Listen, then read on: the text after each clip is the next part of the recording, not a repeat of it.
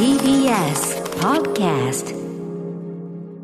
はいということでですね、まあね、今日はあの割と終戦の日、敗戦の日ということで、はい。まあそういう感じの特集を多めにやってきました、オープニングもね、あの昨日の朗読の、ね、番組に絡めてそんな話しましたけど、はい。まあちょっとあの軽めの話と言いましょうか。軽めの話。はい、あのいいですか、ね、ぜひお願いします。いやいやいや、あのアバタロー戦隊ドンブラザーズ、はいはい。ね、あの日朝の戦隊もので、まあ、非常にあの変わったというのかな、うんうん。今回はもう今までのなんかこう定石みたいなのを全部外してくるというか、うんうん。はい、めちゃくちゃ挑戦的なシリーズになってて、まあ、実際すごい人気もね、あのあるみたいで、ははい。いあの結構毎回最新話あるたびにもうなんかいろんなネットとかでもすごい話題になってるようなええ作品になってて、で今週あのムービーウォッチメンがそのドンブラザーズの劇場版になったんです。ただあの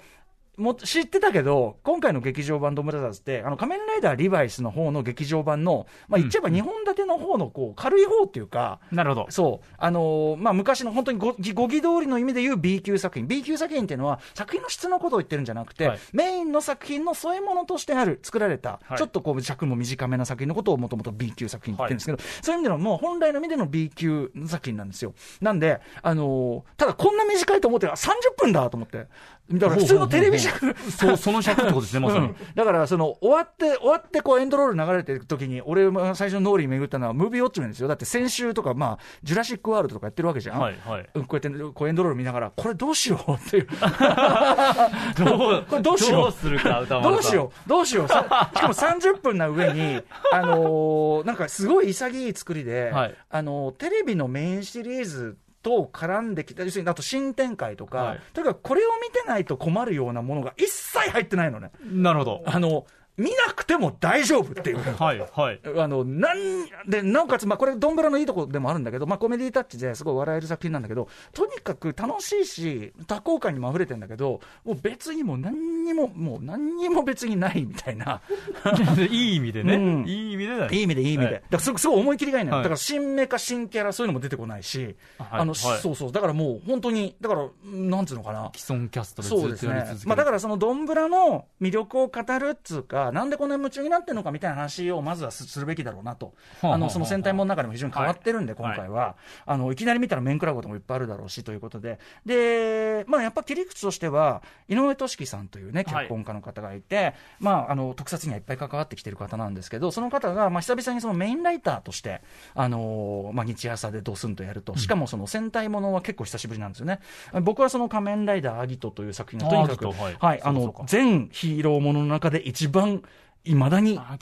きだし、評価してるしもう最終話とかもう何回繰り返して見たか分かんないぐらい、えーっていうような、まあ、そうファイズもすごい好きだし、みたいな、まあ、井上さんのあれがすごい好きなんですけど、で、えっと、で、戦隊ものはっていうとね、僕、戦隊はその仮面ライダーに対して、まあ、仮面ライダーもそんなに、あの、今は続けてみたりしてるわけで、例えば、はい。リバイスとかあんまりちゃんと見てなかったから、うんだから、あの、リバイス表はなかなか難しい感じだまあ、ただ、リバイスの方は、あ方で、坂本浩一さんというね、私がずっとあの注目し続けてきた、まあ、特撮を中心になんか日本に、その、なんていうかな、まあ、アメリカでずっと活動してきた方なんで、あの、アクションの、なんていうかな、革新をずっとここ10年起こしてきた方なんで、さまあ、番組にもお呼びしてインタビューとかしたことあるんですけど、あの、まあ、坂本浩一作品としてのこうっていう部分はね、うんうんあるんですけど、ね、しかも坂本浩一ミーツクイーン小杉なんで、これはなかなかそういう、はい、見どころがある今回の劇場版なんですけど、でも戦隊は良かったんですね。はいで、なんで、その前にその石上さんが戦隊ものを手掛けたのって、1991年の超人戦隊、鳥の人と書いて超人戦隊ジェットマン以来なんですよ。だいぶぶりなんですよ。で、しかも、ジェットマンっていう作品も、そこまでちょっと戦隊ものが視聴率とか、まあ、まあ、マンネリ化も進んできて90年代になると、あのーだいぶ低迷してる時に、まあ、やっぱり当時としてはの革命的作品として作られた一作という。だからよ、やっぱちょちょっとこう、潮目を変える時に井上さんってやっぱちょっとあるのかなみたいな感じで。でね、これ本当に恥ずかしながらなんです。はいそんな井上先生ファンだファンだなんて言ってるのに、僕はだから戦隊ものをちゃんと見てなかったせいで、で、やっぱ30何話とかあって39話ぐらいあるからさ。まあそうですねそうそう、1一年間あるから、あのー正直ごめんなさい、ジェットマン、今まで見てなかったのね。はいでもすごい名作だってのは聞いてたんですよ。で、井上作品のエッセンスが全部入ってるよとも言われてて。はいで、実はもう頑張ってまとめて見てですねお、。30何話。そうなんですよ。あのーおで、もう最終話で、はい泣き散らかしまして、もう。あ、もう。やっぱり名作本当にこれはすごい、あの90年代の時点でももちろんその時はすごく、例えばね、あの恋愛模様がすごい、複雑な恋愛模様が軸に置かれてたりして、はい。まあ、要は変身後というよりは、やっぱり変身前のその青年たちうんのなんかこの物語でもあるんだけど、はいはい。あのいあと同時にそのなんていうの敵方にもすごくキャラ、要するにもう全員のキャラが立ってるっていうのかな、で全員に正しさと全員に欠点があるみたいな、なんかそういうこう井上さんらしい群像劇っていうののまあ原点でもあるし、はい。あのね、ああ、これだと思って、まずね、今回のすごい近い、これも表、あれだね、表始まっちゃってる危ないけど、どんぶらに近い、あの、あ、そうかと思ったのは、あの、すぐ集まんないってことなのね。最初にもう5人揃った状態じゃないってとこも、はいはい。あ、あ、もうジェットマンでやってるんだっていう。まあ、どんぶらはさらに長いけど、うんちゃんと、ちゃんと、てか今もちゃんとしてるとは言い難いんだけど、あのーやっぱりその、ジェットマンでも、ブラック、あの、黒の人がど合流するのが遅いんですよ。はいはい。で、彼はちょっとその一匹狼で、もうそもそも嫌がってる。うん。で、その主人公のレッドの、あの、竜っていうのが、あのーなんていうかな、すごくまっすぐな正義感すぎて、ちょっとそれが行き過ぎてて、あのー迷惑な感じみたいなのは、まあ、今回の、例えば、ドン桃太郎の、あの、桃井太郎の、なんていうの？ものすごいこう、できる人なんだけど、例えば嘘がつけなさすぎて、もう迷惑な病気に入ってるとかてか嘘つくと死ぬとか、うんうんあの、文字通り死ぬんですよ。はい。とか、そういうなんていうの、まっすぐすぎて変なことになってる人みたいなのも確かに、あの、井上作品にはよく出てくるあれで、まあ、それがすごくうまくできてる。し、それに対してアウトローである、その、はい、ガイっていうね、ブラックの、で、彼とのそのね、あの今回実はその、ジェットの、ピンクや、あの、ジェットマンのピンクの役のやってる方が、あの、キャメオ出演してるんですよ、その、ドンブラザーズの。あそうなんですね。はいそれもあってももうこれはもうちゃんと見なきゃと思って、はい、見たんですけど、そのね、あのピンク、香りを中心としたね、そのこ三角関係というか、南角関係というか、はい、あのね、そういう話なんんだし、その、そこにまたさらに敵型のキャラクターとかも絡んできたりして、またロボットのキャラクターとか切ないんだよね。すごくこう、優しくしようとす感情はあるんだけど、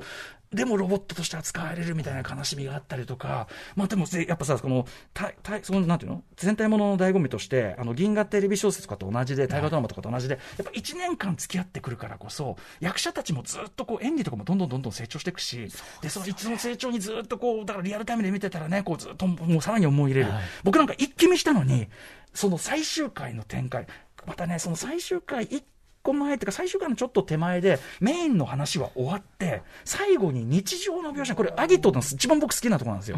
もう大きな話が終わって、最後の3話は、ちょっと日常寄りの話になるんですよ。あっていうて構図って、例えば超高戦士シャンゼリオンとか、そのこれも井上さんの代表作なんだけど、でもある構図なんだけど、最終話だけちょっとこう、実は違う重力になる。で、ジェットマンも最終話のその最後のエピローグがあって、これがね、これ子供見てたら、箕輪田君がリアルタイム世代、ディレクター、プロデューサー、はい箕輪田君はいリアルタイム世代で子供はすごいショックを受けたって、やっぱあの終わり方に。ーなるほど。でもね、やっぱ大人の感覚で言うとね、めちゃくちゃ悲し悲しいっていうか、切ない終わり方なんだけど、あのね、すごく品がいいの。あの、ギャーギャー泣いたり騒いだりするんじゃなくてね、品がいいの。もうね、でももう、その、品のいいね、でもそのやっぱブラックスのガイというね、一匹狼で生きてきたけど、そのね、仲間たちを通じて絆を知った男のね、で、しかも彼は、彼は切ないんだな。そのね、何それ？ちょっと知りたいので。で、見見てても、その、あーってなって、あーガイで、あー来た、ガイ来た。ブラブラックの方ですね。うわーで、その赤のね、竜といろいろあったんですよ。二人はいろいろあったんだけど、お互い隣座って、ありがとうな、来てくれて、つって。みたいな、そんな話してて、でお互いありがとうって言って。はいで、みんなこっちで記念撮影、あ、じゃあ最後に記念撮影しよう、つって。カシャッつってね。もうね、で、こっち側でみんなわーってやってる時にこっちのガイは、もうね、だからね、だからすみません、91年の作品を、91年で井上さん、すみません、言いました、だから歌丸の野郎ね、こうそういうとこがね、あの反活なんだって言われても、それはもう、あらまじて受け入れますよ、ようやく91年のジェットマン見て、これは名作だ、もう、とにかく泣き、もう、とにかくしばらく、しばらくもう、泣きじゃくってましたね、もうね。み今見るためにはな何で見るあのね、、えっとね、えー、UNEXT じゃない、Hulu かな、Hulu、Hulu、UNEXT、どっちかに入ってますよ。うん。Hulu うん。or Unext、はい。ジェットマンですね。うん、そうそうそう。だからね、ちょっと今だいぶ話しちゃいましたけど、まあ同じ話すする部分も増えますけど、あの、とにかく、ドンブラザーズが30分しかない上に、本当にバカな、これ褒めてるんですけど、本当にバカな内容で、これどうしようかなと思ったんで、はい。アマゾンプライアムマゾンプライムでも見られるアマゾンプライムの、ん？違う？それは全体違うでしょ？違う違う。あのね。また違うんですか？あの、多分見られるんで、はい。あの、あ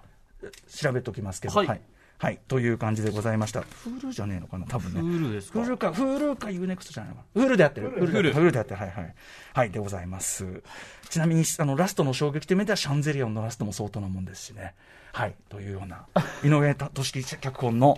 あれをやって、だから、やってます。という。はい。はい。